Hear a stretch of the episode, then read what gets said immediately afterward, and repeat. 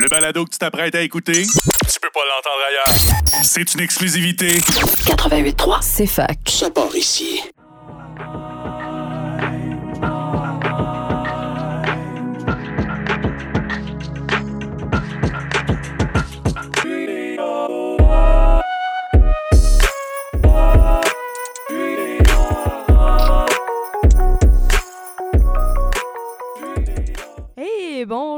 À tous, bonne année 2024, euh, re-bienvenue à Qu'est-ce que c'est ça l'économie? Wouhou! On, on sait qu'on vous avait manqué en cette fin d'année. On était occupé avec les parties du temps des fêtes. On n'a pas pu faire beaucoup d'émissions en ce moment. Mais là, on revient en force avec un invité que ça faisait longtemps qu'on voulait parler pour lui poser nos questions sur son métier plus précisément, puis sur le journalisme économique en général. Monsieur Gérald Filion, on est gâtés!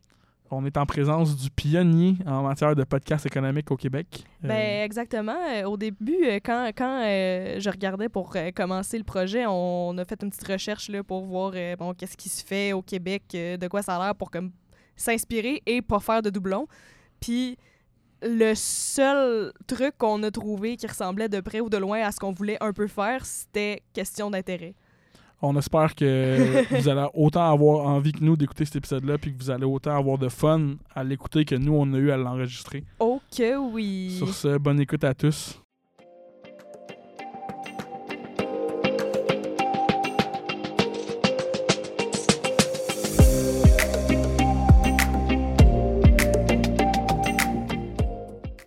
Bonjour, Monsieur Filion, comment allez-vous? Bonjour, bonjour, je vais très bien, je vais très bien. Je suis très heureux d'être avec vous aujourd'hui. Merci d'être là. Euh, pour commencer, est-ce que vous pouvez nous parler un petit peu de votre parcours? Qu'est-ce qui, qu'est-ce qui vous a mené euh, au journalisme économique? Ah ben mon Dieu, euh, je n'ai pas un parcours euh, linéaire pour aller au journalisme économique parce que je m'en allais pas du tout en journalisme économique dans ma vie d'ailleurs.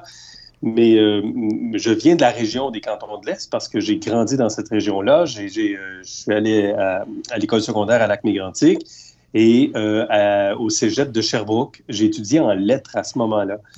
Et je, je- je- dois vous dire que j'avais l'impression plus de, de me chercher. Je savais que je voulais faire quelque chose de public qui était créatif, qui était soit à l'écrit, soit à l'écran. Euh, donc en lettres, en art, littérature euh, et lettres euh, et langue aussi. C'est quand même autre chose, c'est quand même un autre, un autre chemin, mais il y a des journalistes qui sont quand même passés par ça parce que j'ai un ami ici à Radio-Canada qui s'appelle Yannick Dumont-Baron et qui est journaliste à Radio-Canada et qui est étudiant en lettres à peu près en même temps que moi. Finalement, je me suis retrouvé à l'université en, journalisme, en communication à l'Université du Québec à Montréal. Et rapidement, avant même de terminer mes études, je me suis retrouvé à TVA au moment où LCN était lancé, euh, le canal Nouvelle, qui a été lancé en 1997. Je suis passé à Radio-Canada en 2001. Et c'est à ce moment-là, mais c'est même à LCN, j'avais commencé à faire du remplacement euh, comme reporter économique dans les bulletins de LCN. Et rapidement, quand euh, je suis passé à Radio-Canada, on s'est dit, ah ben lui, euh, c'est le gars de l'économie, on le voit bien avec l'économie. Donc, on m'a envoyé à Toronto. Je suis allé à la Bourse de Toronto pendant trois ans, faire du journalisme économique de la Bourse de Toronto pour RDI. Et quand je suis revenu à Montréal depuis ce temps-là, depuis 2004, j'anime des émissions d'économie. Pas seulement aujourd'hui, là, mais en, grande partie, euh, je, je suis affecté à l'économie. Donc, je m'en allais pas là, mais c'est arrivé parce que des, euh, des, des- des patrons, ou un patron en particulier, m'a vu dans une dans, dans ce créneau-là, trouvait que je portais bien le veston, que j'a- j'avais bon, la bonne tête et le bon costume pour ça. C'est fou de voir à quel point on, on sait jamais où la vie va nous amener. On commence tout le temps, à- on étudie dans quelque chose qui nous intéresse, on sait pas trop où on va aller, puis on finit par trouver quelque chose qui nous convient vraiment bien. Puis c'est fou à quel point qu'on trouve quelque chose sans même vouloir vraiment travailler là-dedans à la base. Puis euh, j'avais une petite question plus au niveau de c'est quoi un, journaliste économique pour les gens qui nous écoutent qui savent pas vraiment c'est quoi le travail d'un journaliste économique en tant que tel? Oui. Ben, D'abord, euh, juste pour répondre à la première euh, intervention, au, au premier commentaire que tu viens de faire, je suis tout à fait d'accord. Faut quand- à un moment donné, on ne sait pas ce que la vie nous réserve. Et c'est pas clair non plus qu'on n'a on pas besoin d'avoir une clarté au moment de faire ses études puis d'aller au cégep ou à l'université. On n'a pas besoin d'avoir une clarté absolue sur ce qu'on va faire parce qu'il va nous arriver toutes sortes de choses. Mais c'est juste de se donner des prédispositions, dans le fond, pour mieux vivre puis être un peu plus heureux, donc en, se donnant l'occasion d'élargir nos horizons. Un journaliste économique, il y a toutes sortes de. Il y a, plusieurs façons d'être journaliste. Hein. On peut être journaliste qui rapportons la nouvelle, donc rapporter la nouvelle. Il se passe quelque chose, on va sur les lieux, on explique à l'antenne ou par écrit. On peut euh, expliquer la nouvelle, analyser, contextualiser, ou on peut débusquer la nouvelle, c'est-à-dire sortir des scoops puis aller trouver de l'information pour bien comprendre, par exemple, le projet de Nordvolt sur la rive sud de Montréal. Qu'est-ce qui se cache derrière ça? J'ai un collègue qui s'appelle Thomas Gerbet qui fait un travail extraordinaire pour aller débusquer des informations. Moi, je suis plus dans l'explication, la contextualisation. Et dans un créneau comme l'économie, il faut expliquer davantage, il faut expliquer plus longtemps, il faut prendre le temps de se faire comprendre. Les nouvelles ne sont pas toujours passionnantes, mais il faut les rendre passionnantes, il faut les rendre intéressantes. J'ai un ancien patron qui s'appelle euh, Pierre Tourangeau qui nous disait toujours il y a des nouvelles importantes, puis il y a des nouvelles intéressantes. Il y a des nouvelles peu importantes, mais très intéressantes. Par exemple, euh, je sais pas, moi, les problèmes de santé euh, d'un artiste. Ou il y a des nouvelles très importantes, mais pas très intéressantes, pas très sexy. Donc, en économie, c'est souvent comme ça j'essaie d'apporter euh, le plus de passion possible dans mon explication économique. Ben oui, on, va revenir à, cette question-là de l'espèce de dichotomie qu'il y a parfois entre une nouvelle importante puis une nouvelle intéressante, puis comment vous naviguez ça comme journaliste économique. Euh, mais avant, je serais intéressée de vous demander, euh, est-ce que vous pouvez nous parler un petit peu de, l'arrière du décor, dans le sens, quel travail qu'il y a derrière la caméra pour faire en sorte que vous mm. devenez un expert sur l'actualité économique, peu importe ce qui se passe dedans, soir après soir, finalement? Ben, c'est une très bonne question parce qu'on euh, n'est pas seul dans ça. Moi, si euh, j'anime une émission d'économie ou si je fais des interventions au téléjournal pour venir expliquer l'économie, puis des, des enjeux économiques, c'est parce que je travaille avec des journalistes à la recherche. À la Zone Économie, par exemple, on a deux journalistes à la recherche, Gabriel et Maya. J'ai un chef de pupitre qui s'appelle Nicolas, euh, un, autre adjoint qui s'appelle Tristan.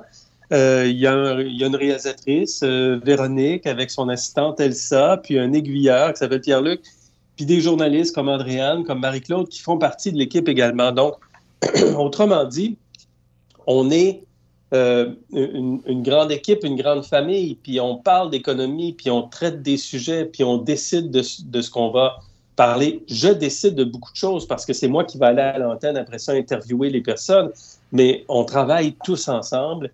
Puis quand j'ai besoin d'avoir une donnée, par exemple, pour mieux, mieux expliquer la crise du logement ou, ou la croissance démographique, ben, c'est souvent un de mes collègues qui va euh, sortir cette information-là. Donc, derrière, derrière moi ou derrière l'antenne, derrière ce que vous voyez à l'antenne, il y a quand même beaucoup de gens qui travaillent, qui font des recherches, qui préparent des choses. On n'est pas seul. La télé, c'est une grosse machine. Il y a des caméramans, il y a, il y a, il y a toutes sortes de choses à penser. Euh, c'est lourd euh, comme, comme système. C'est beaucoup plus lourd que la radio parce qu'il y a beaucoup plus de, choses, bien qu'à la radio aussi, il y a des recherchistes puis il y a beaucoup de travail qui se font derrière. C'est important pour avoir un bon contenu, d'avoir des bonnes personnes, des bons collègues, puis de les avoir surtout. C'est très, très important. Hmm, je pense que cette réponse-là va nous faire euh, vraiment mieux apprécier Zone Économie quand on va le regarder, puis nos auditeurs aussi, je pense. J'espère. Là, j'aimerais parler euh, des, des, enjeux côté euh, journalistique ces temps-ci euh, dans l'actualité puis dans l'ère du temps. En fait, j'ai remarqué, moi, je viens de finir ma formation en économique. Dans le fond, je viens de finir le bac. Puis, j'ai été confrontée à certaines situations dans ma vie où la vulgarisation puis l'explication, pour moi, c'était très important. Mais je me retrouvais confrontée à des situations dans lesquelles ma formation d'observation de faits puis de, vérification quasiment scientifique et comme le plus objectif possible me servait pas à grand chose parce que euh, on dirait que ces temps-ci, les gens parfois ont vraiment des réactions très émotives, puis on n'est plus capable des fois de s'entendre sur l'ensemble de faits à partir duquel on forme nos opinions qui peuvent être différentes, mais pour avoir un, discours sain dans la société, je pense qu'il faut euh, baser nos opinions sur un ensemble de faits qu'on a en commun, du moins. Alors, je me demandais, est-ce que vous êtes confronté dans votre travail à ces dynamiques-là et ou au, phénomène de la désinformation en général? Comment, comment est-ce que vous gérez ça?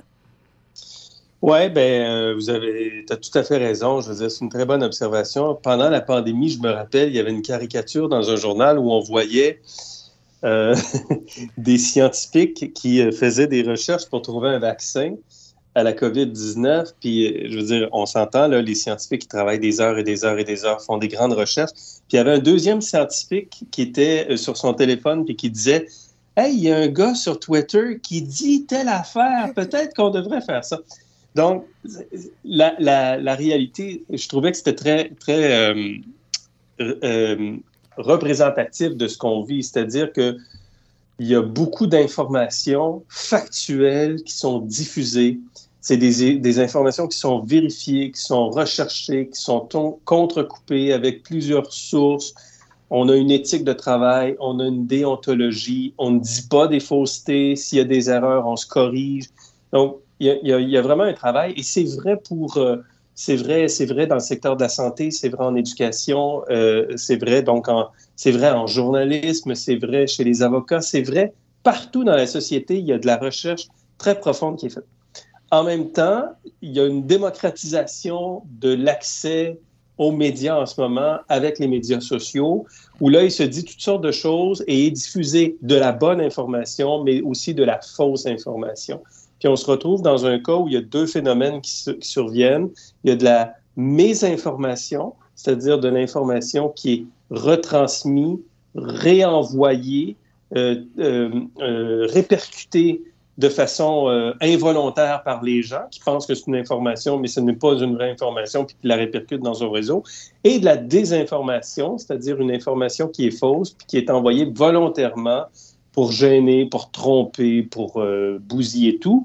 Alors, nous, au quotidien, on, se bat contre la désinformation, mais la meilleure façon de se battre contre la désinformation, c'est de continuer à faire un travail crédible, un travail vérifié, un travail d'information qui est sûr.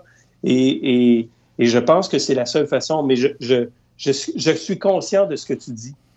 Euh, c'est fâchant et c'est choquant de se faire dire que c'est pas vrai ce qu'on dit, alors qu'on s'appuie sur des faits et qu'on s'appuie sur des arguments, puis qu'on se fait répondre par des, des, soit des faussetés, des, des, fausses informations ou des sources qui ne sont pas des vraies sources. Puis je refais... C'est un, vrai combat. Ben c'est sûr. Puis je refais le lien avec euh, euh, tantôt quand on parlait de toute l'équipe qui est en arrière, parce que clairement, j'ai l'impression que la, désinformation euh, c'est facile d'en répondre beaucoup rapidement. Puis chaque élément de désinformation est beaucoup plus long à détricoter par des experts, des journalistes, etc., que ça prend de temps pour la diffuser. Alors, c'est, ça me fait beaucoup, beaucoup apprécier toutes les équipes qui travaillent derrière les journalistes puis derrière la, la diffusion de l'information comme ça pour pour y arriver parce que un, contre un, ça ne marchera pas. Oui, c'est ça. Puis même nous, dans le podcast, on est une petite équipe, puis on, on prépare des entrevues, puis tout le monde dans l'équipe doit absolument. Euh, OK. Je disais que même nous, euh, dans le podcast en ce moment, on est, on est plusieurs à travailler là-dessus. On n'est pas juste nous deux. Puis on est une petite équipe, puis des fois, c'est comme dur de trouver. On cherche des informations, on prépare les podcasts. C'est beaucoup de travail pour un tout petit podcast. J'imagine même pas comment une émission de de télé qui passe à Radio-Canada, ça peut être beaucoup de travail en arrière du, micro. Puis pendant qu'on. Peu importe euh, le, véhicule de diffusion, peu importe l'importance du, médium, euh, on fait bien les choses ou on fait pas bien les choses. Quelle est l'intention? Est-ce que l'intention, c'est d'informer? Si l'intention est d'informer, ben on fait le travail au complet, on vérifie ce qu'on dit, on va euh, recalculer s'il faut recalculer, on s'assure d'avoir au moins deux sources sur une information sur une information nouvelle. Euh, c'est une démarche. Informer, c'est une démarche. C'est pas juste. Euh, c'est pas juste de, pas juste une position ou un travail ou non c'est une démarche un engagement qui est qui est profond qui est important et le contraire de ça c'est-à-dire désinformer a pour objectif de servir un intérêt en particulier et de tromper donc vous étudiez pas pour, pour tromper les gens. Vous voulez participer à la société. C'est ça votre engagement. Il faut que ça ait du sens. Exactement. Ça me fait penser euh, par exemple, aux, gens qui travaillent dans le, dans le système judiciaire, souvent, on dit pas qu'ils ont un emploi, mais qu'ils ont une fonction. Ça, dans ma tête, il y a un parallèle à faire avec euh, le, travail d'informer euh, la, la, population. Je trouve ça vraiment intéressant. Oui, absolument. Tout à fait. Bon parallèle. Oui, puis pendant qu'on est dans le sujet de la désinformation, je, me demandais, est-ce que vous avez comme un, un moyen ou une une démarche que les gens peuvent prendre pour justement s'aider à, développer un sens critique et être capable de justement éviter la désinformation ou avoir une opinion plus objective que tout le temps basée sur leurs émotions subjectives puis vraiment bien s'informer sur un sujet? Ben, il faut. Euh, je, pense que les, euh, les, les, grands médias sont connus, sont crédibles. À Radio-Canada, à TVA, à Nouveau, euh, à la presse, au Journal de Montréal, le Globe and Mail, le Toronto Star, euh, le Washington Post, le New York Times. Il y a, beaucoup de, lieux d'information connus, reconnus et crédibles. Il y a des médias locaux également, toutes les coops de l'information. Il y a des radios locales également où les gens sont investis, sont engagés, engagés à, bien expliquer. Quand vous avez euh, une des, une des choses qu'on voit souvent où il y a des gens qui se font prendre par la désinformation, c'est qu'ils ils disent euh, Je comprends pas, les médias en parlent pas. Il se passe telle affaire, puis les médias en parlent pas. C'est bien parce que les médias sont achetés par euh, Trudeau et je ne sais trop. Si, vous avez cette impression-là, ou si on vous dit ça, c'est probablement parce que c'est pas une véritable information. Si les, les médias ne parlent pas de tout, les médias n'ont pas parfait, ne, sont pas parfaits, puis il y a sans doute de l'introspection à faire sur comment on choisit l'information, comment on, diffuse l'information. Il n'y a pas de problème. Moi, je pense que l'autocritique médiatique, elle se fait depuis longtemps, puis elle doit continuer de se faire. Mais si vous avez la sensation que les médias vous cachent quelque chose, c'est probablement que quelqu'un, quelque part, un média, de désinformation ou une source de désinformation vous désinforme, vous indique quelque chose qui n'est pas une véritable information. C'est très difficile de se protéger de ça. Euh, je pense que la, meilleure des choses pour tout le monde, c'est de ne pas s'isoler. Il faut en parler avec d'autres personnes si on a l'impression que, que, que, qu'il y a quelque chose qui ne marche pas ou qu'on a l'impression que, que les grands médias font de la désinformation. Il faut en parler avec d'autres, il faut, faut se remettre en question. Puis c'est important de se remettre en question. Moi, je me remets toujours en question. Je, pense que c'est important de douter. Mais comme citoyen qui consultons différentes sources d'informations sur l'Internet, il faut douter aussi.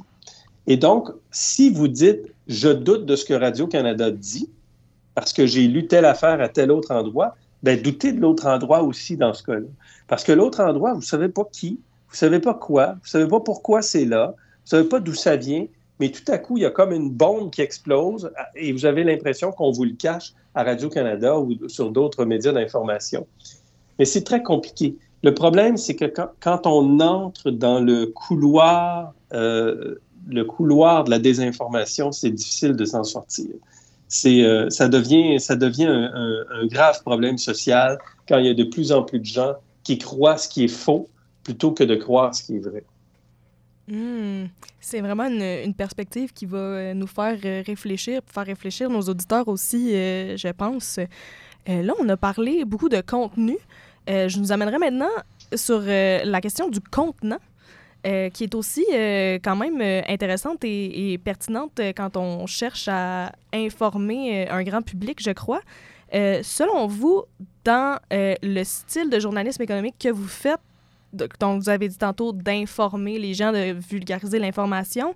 Euh, quel format euh, est le mieux adapté selon vous pour faire, euh, pour accomplir votre mission journalistique en fait? Ah ben tous les formats sont bons. Je fais un balado, moi aussi. je fais un petit peu de radio. je fais de la télé. J'écris. Radio-Canada est la, plus, belle planète du monde pour être journaliste parce qu'on fait toutes sortes de choses. J'ai eu l'occasion de présenter une émission spéciale l'année passée avec Catherine Mercier sur, euh, sur euh, le jour de la Terre, euh, le lien entre l'économie et l'environnement. J'ai écrit des livres dans les dernières années aussi. Sincèrement, tous les médiums sont intéressants et tous les médiums sont des, des, des, bons. Ça, ça dépend ce que, vous, ce que chacun veut faire fondamentalement. Il y a des gens qui sont bien à la radio, qui sont pas bien à la télé. Il y a des gens qui aiment ça faire de l'écran. Il y a des gens qui préfèrent écrire. Dans tous les cas, c'est des bons véhicules, c'est des, des bons lieux pour exprimer quelque chose et pour expliquer quelque chose. Wow. Ben aussi, moi, ce qu'on voulait aussi savoir, c'est plus, mettons, au niveau de la télé, est-ce qu'il y a des, des formats d'émissions qui ont plus de facilité à soit captiver un auditeur pour lui permettre de bien comprendre ce qu'on veut expliquer ou de justement permettre de mieux vulgariser un sujet puis mieux comprendre le sujet en entier. Comme mettons, est-ce que c'est plus facile dans un, dans un style de débat, dans une entrevue avec un avec euh, justement un invité à un pour un, ou dans toute autre somme, comme juste comme vous faites, de décrire les nouvelles euh, dans un bulletin de nouvelles, mettons? Ben, c'est certain que les, débats, les discussions, en ce moment, ça marche beaucoup. Euh, les émissions euh, de débat, de discussion ont, beaucoup la cote euh, parce a beaucoup d'opinions, il y a beaucoup de gens qui s'expriment.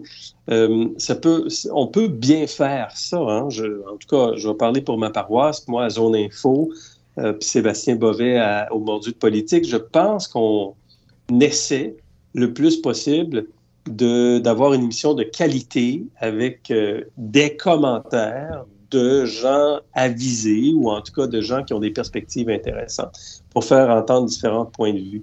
Mais en même temps, voyez-vous, Zone Économie, c'est une émission un peu plus nichée, euh, mais qui a un très bon public. C'est une des meilleures codes d'écoute de RDI et c'est un lieu où on explique l'économie. Oui, il y a des nouvelles, il y a des entrevues, mais on explique l'économie, on prend le temps d'expliquer. Donc, le format, il existe dans cette émission-là, une émission d'une heure qui est un magazine d'information économique. C'est un format intéressant pour passer une information, pour diffuser une information. Après, des informations, je dirais. Après, quand je suis au téléjournal, puis bon, j'ai deux minutes au téléjournal, ça va un petit peu plus rapidement. Donc, il faut adapter en quelque sorte, puis concentrer l'information pour qu'elle soit complète mais elle est nécessairement, euh, nécessairement plus courte. Donc, je pense que les deux formats, que ce soit des formats débat ou que ce soit des formats magazine ou des formats bulletins, les trois formats, peuvent, peuvent être euh, des, des, bons formats pour euh, expliquer l'économie, rapporter l'information, mais la mettre en contexte aussi. C'est ça qui est important, je pense. Je suis, vraiment d'accord. Puis j'avais remarqué, surtout dans les campagnes électorales, par exemple, quand on en moment de campagne électorale, ben, il y a les célèbres débats des chefs, mais à chaque fois que, euh, depuis que Zone Économie fait ça, d'interviewer chaque euh, personne dans chaque partie qui va être un peu comme responsable de l'économie, là, me semble que ça fait du bien puis que les affaires sont donc claires. Je trouve, on dirait que ça... Mais c'est que, c'est que je mets l'accent que sur ça. Moi, j'ai mhm. un focus, c'est l'économie, les finances. On prend le cadre financier, c'est un bon exemple, les élections. Puis on va là-dessus. Puis là, je le regarde, puis je regarde chaque chiffre. Est-ce que ça a de l'allure? Vous proposez telle baisse d'impôt, vous proposez tel coût, vous allez aller chercher ça où? Donc, ça me permet d'aller là, puis de, de, me concentrer véritablement là-dessus et non pas sur l'ensemble des facteurs ou avec quelqu'un, par exemple, qui n'est pas nécessairement très habile dans le parti pour parler des finances. Généralement, c'est la personne qui, qui serait le ministre des Finances ou à peu près de l'économie qui est, qui euh, pour répondre à nos questions. Oui, parfait. Puis là, je, viens de, penser à ça, mais vous, vous avez parlé beaucoup de des fois synthétiser en comme deux minutes dans un bulletin de nouvelles une information ou que des fois une information est moins intéressante puis on essaie de la rendre intéressante. Est-ce que c'est difficile de justement parler d'un concept économique en vraiment pas beaucoup de temps puis il faut que ce soit précis, clair et en plus de ça, il faut que ce soit intéressant pour le public?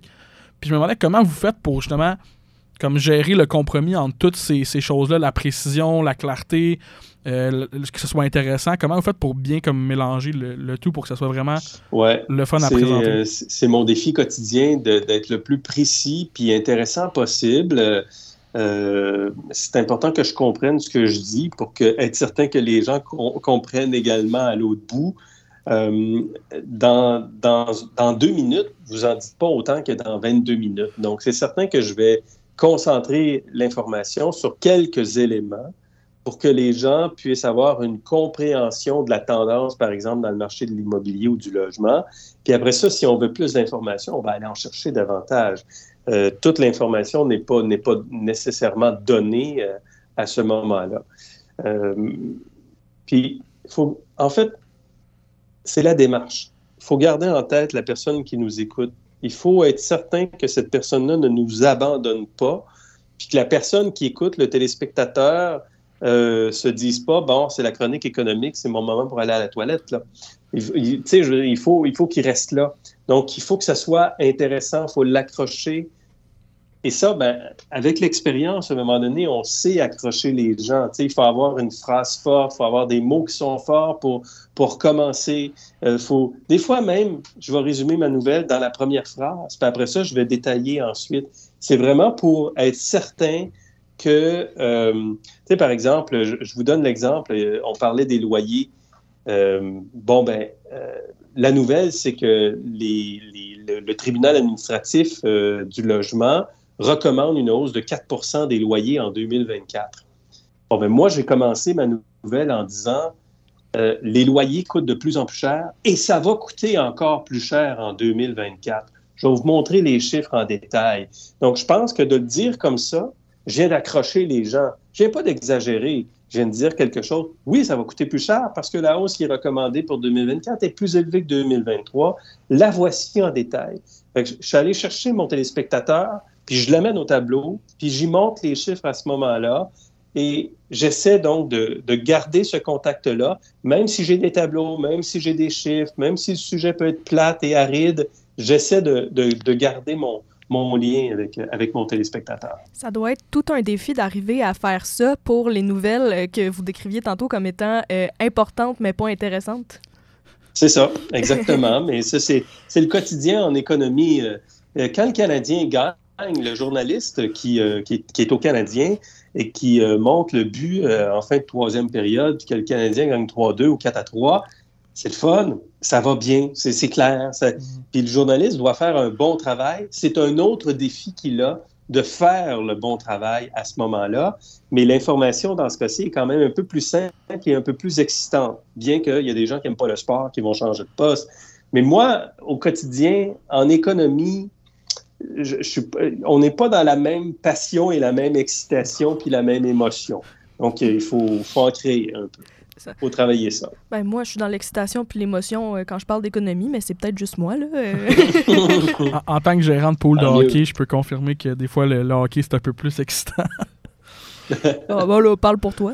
En tout cas, euh, je referai le lien avec notre discussion sur la désinformation de tout à l'heure. Euh, en quoi est-ce que euh, la rhétorique, donc les mots qu'on utilise, puis la façon dont on parle, euh, purement la, structure du discours en, tant que tel, est un outil et peut aussi être un obstacle, dans le fond, à la diffusion de l'information pertinente, véridique, crédible et claire? Ben, C'est-à-dire qu'il faut, euh, avoir un, très bon français, il faut bien s'exprimer en français. Euh, donc, c'est un, un, français euh, correct, accessible, relativement soutenu, mais qui doit être compris par tout le monde. Donc, on ne se prend pas pour d'autres. Il, y a une époque à Radio-Canada, il y a peut-être 50 ans, le français était plus perlé, il était plus français, c'était différent, c'était, une, autre, une autre approche. Aujourd'hui, on est euh, dans un français qui est beaucoup plus près euh, du public, mais qui n'est pas relâché. On emploie les bons mots, on évite les anglicismes. Euh, ici, euh, on a des, des, des, services euh, de linguistique qui nous surveillent et qui nous proposent des, les bons mots pour, et les bonnes expressions, puis les bonnes formulations pour être certain qu'on s'exprime bien. Et on a des téléspectateurs qui nous écrivent également tous les jours pour nous reprocher un anglicisme ou une erreur de français. Alors, on a des gens très, très, beaucoup plus brillants que nous qui nous écoutent avec, et qui nous regardent avec, avec leur crayon en main pour bien prendre en note puis nous le dire quand on fait une erreur. Donc, euh, mais l'important, c'est d'être compris. C'est important d'être compris dans un très bon français. Oui, puis euh, de, de plus en plus, avec l'arrivée des médias sociaux, on voit ça passer sur, euh, que ce soit des médias comme Instagram, TikTok, etc., des, des gens qui vont justement faire une grosse phrase punch pour attirer l'attention sur un sujet économique, puis après ça, faire une petite vidéo de comme une ou deux minutes dessus, puis on, c'est comme difficile de voir où la recherche a été faite, puis c'est qui cette personne-là qui nous parle. Fait que, en quoi c'est différent de, de faire du journalisme comme ça à la télévision, à Radio-Canada, ou juste quelqu'un qui fait ça chez lui euh, sur, son, sur, sur un réseau social, puis qui fait ses propres recherches lui-même, puis qui est seul dans son processus? Ou j'ajouterais même, est-ce que les journalistes qui sont euh, plus habitués, par exemple, aux médias traditionnels, est-ce que vous sentez le besoin de faire le pont vers des réseaux sociaux? Est-ce que, est que vous comptez vous partir un Mais compte tout TikTok? est dans les démarches. Ben, on en a des comptes TikTok. Puis, euh, je pense que j'en, ai un aussi, mais je, je m'en, occupe pas beaucoup de mon compte TikTok. Je dois vous dire, bien franchement, j'en ai tellement à faire que euh, TikTok prend le bord un petit peu. Bien que on, en diffuse beaucoup sur TikTok à Radio-Canada. Si vous allez sur le site de Radio-Canada, il y a beaucoup de vidéos verticales. Mhm. Et il y a, des, euh, il y a aussi des euh, vidéos sur TikTok. Ma collègue Andréane, ses chroniques de finances personnelles sont sur TikTok. Euh, L'important, c'est la démarche. Encore une fois, c'est pas le médium, hein, c'est la démarche. La démarche. Alors, est-ce que c'est une démarche journalistique? Est-ce que c'est une démarche vérifiée? D'où vient l'information? Euh, quelle est l'intention? Qu'est-ce qui est derrière? C'est quoi l'éthique? C'est quoi la, déontologie de cette personne-là? C'est qui? Pourquoi? Donc, il y a beaucoup, beaucoup de différences entre le travail que je fais puis le travail que, en fait, que, la vidéo euh, qui sera diffusée par je ne sais trop qui sur euh, TikTok à partir de je ne sais trop quelle information. Après, il y a des gens, je veux dire, tout le monde a le droit d'aller lire le rapport géopolitique de la Banque nationale puis de dire Hey, c'est intéressant ce qu'ils disent. Moi, je pense qu'on on devrait s'intéresser à ça. Mais ça devient donc une, une diffusion d'une personne qui n'engage qu'elle. Alors que moi, on, on parle à des millions de personnes et notre engagement euh, moral, il est très élevé. Je ne peux pas faire d'erreur. Si je fais une erreur, je dois la corriger. Je ne peux pas diffuser de fausses informations. Si je fais ça, j'ai un gros problème. Donc, nous diffusons une vraie information parce que notre engagement et notre démarche est de diffuser une information qui est juste, qui est vérifiée, puis de faire entendre différents points de vue. Une information vraie peut être commentée par un politicien A et le politicien B, par exemple, un qui est d'accord, l'autre qui n'est pas d'accord. Il faut le faire entendre, ça aussi, ça fait partie du débat et de la démocratie. Hmm.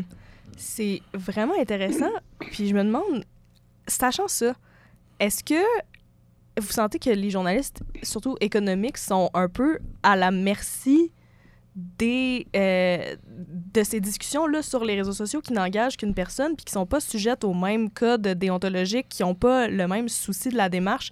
Est-ce qu'il y a des, par exemple, des, des, théories ou des, des, des événements qui se passent qui prennent de l'ampleur sur les réseaux sociaux que vous sentez des fois que vous devez démanteler, euh, que vous n'auriez pas à le faire normalement? Oui. C'est sûr qu'on a euh, nos décrypteurs ici à Radio-Canada avec Alexis Delancer et compagnie qui surveillent ça parce que euh, des fois, il y, a, une information qui est fausse euh, et qui s'emballe sur les réseaux sociaux. Et avec l'intelligence artificielle, en plus, on est en train de développer une sophistication de la fausse information. Euh, eux, ils travaillent beaucoup à débusquer ça à tenter d'expliquer aux gens ça, ce que vous avez vu là-dessus, c'est faux, ce n'est pas vrai. En même temps, comme journaliste, moi, je ne peux pas passer ma journée à essayer d'expliquer à des gens qui, qui croient des fausses nouvelles que c'est faux.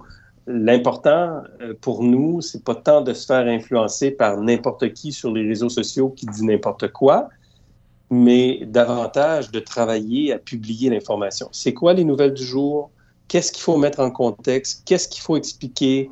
Euh, c'est ça, ça notre engagement. Et c'est ça qu'il faut faire principalement. Puis après ça, ben, les réseaux sociaux, c'est aussi un endroit où les gens peuvent s'exprimer. Puis il faut laisser euh, les gens s'exprimer euh, aussi.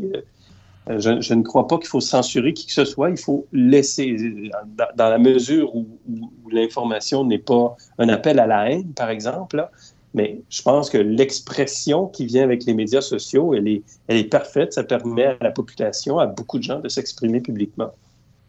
Oui, puis vous mentionnez que vous recevez beaucoup de, de, commentaires ou de questions en ligne de la part des gens.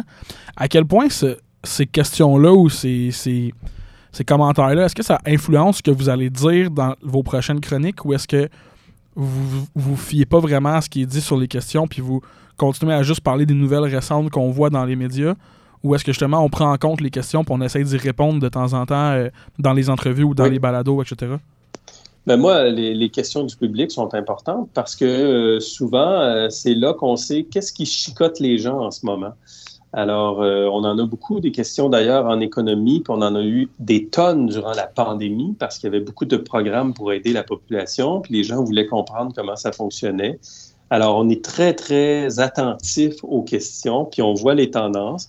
Des fois, il y a des questions très précises, des fois, il y a des questions plus larges. Des fois, si on se rend compte que la même question revient tous les jours, ben, on, va vraiment prendre le temps d'y répondre parce que c'est une question qui rejoint beaucoup de gens.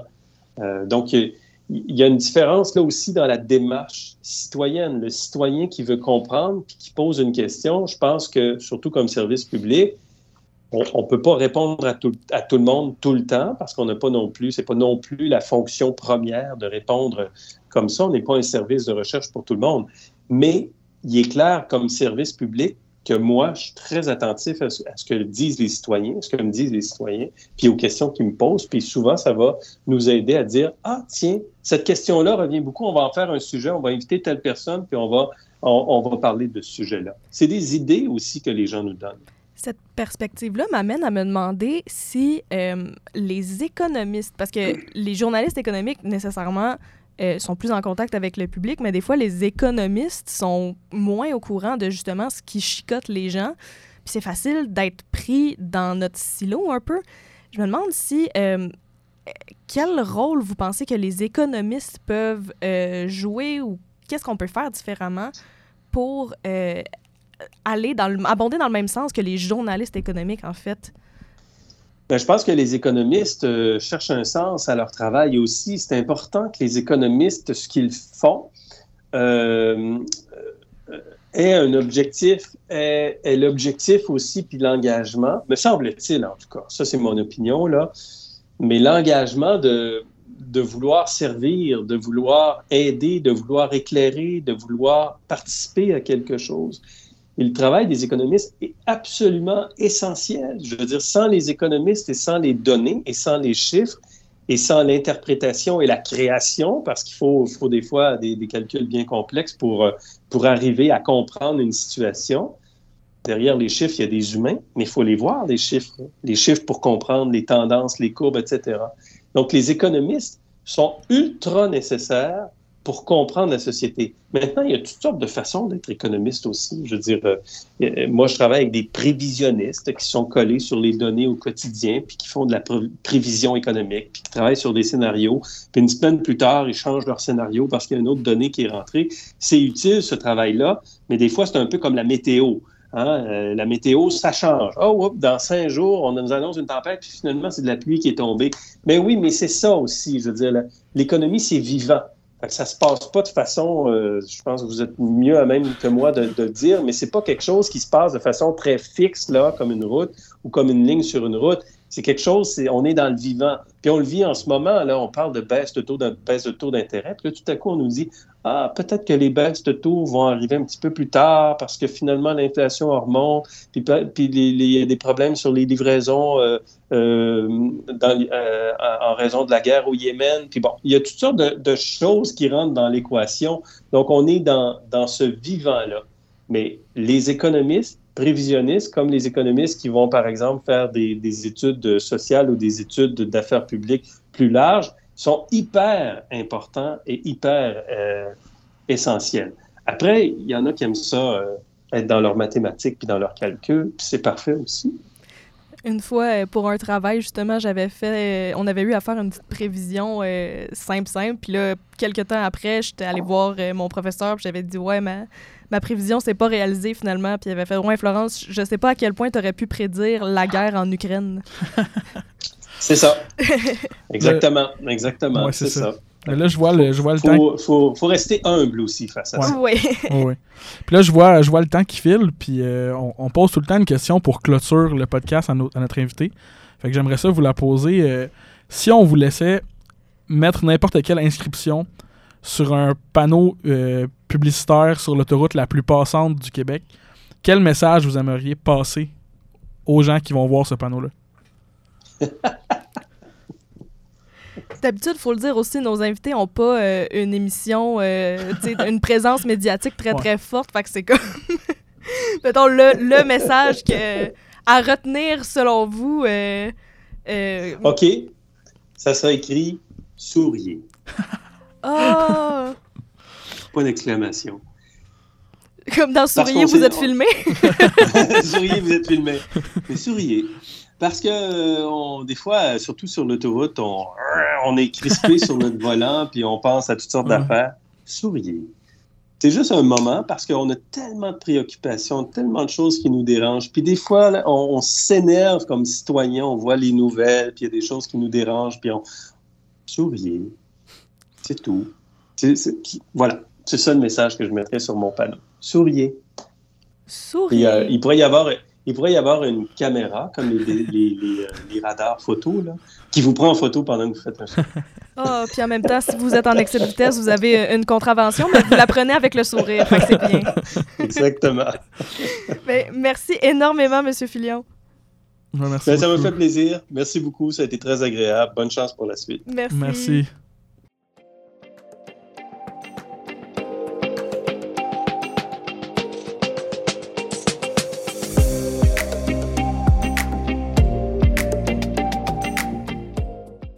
Merci énormément à Monsieur Fillon pour cette entrevue euh, pleine de, générosité puis de nuances aussi, je trouve. Là. Oui, c'est un épisode qui est vraiment le fun du côté des auditeurs parce que ça nous permet de bien se faire une idée de comment bien s'informer sur un sujet au lieu de tout le temps juste se fier à une source qu'on voit à quelque part puis qu'on sait pas trop d'où vient l'information. Il nous a donné plein d'endroits pertinents où aller chercher de l'information. Puis aussi, j'ai beaucoup aimé la partie où il parle de tout le temps se remettre en question parce que même si on pense avoir raison, c'est important de tout le temps voir les deux côtés de la médaille puis de douter aussi des deux côtés de la médaille pour vraiment pousser davantage puis voir quel côté d'un point de vue critique est vraiment le meilleur et le, le plus véridique possible.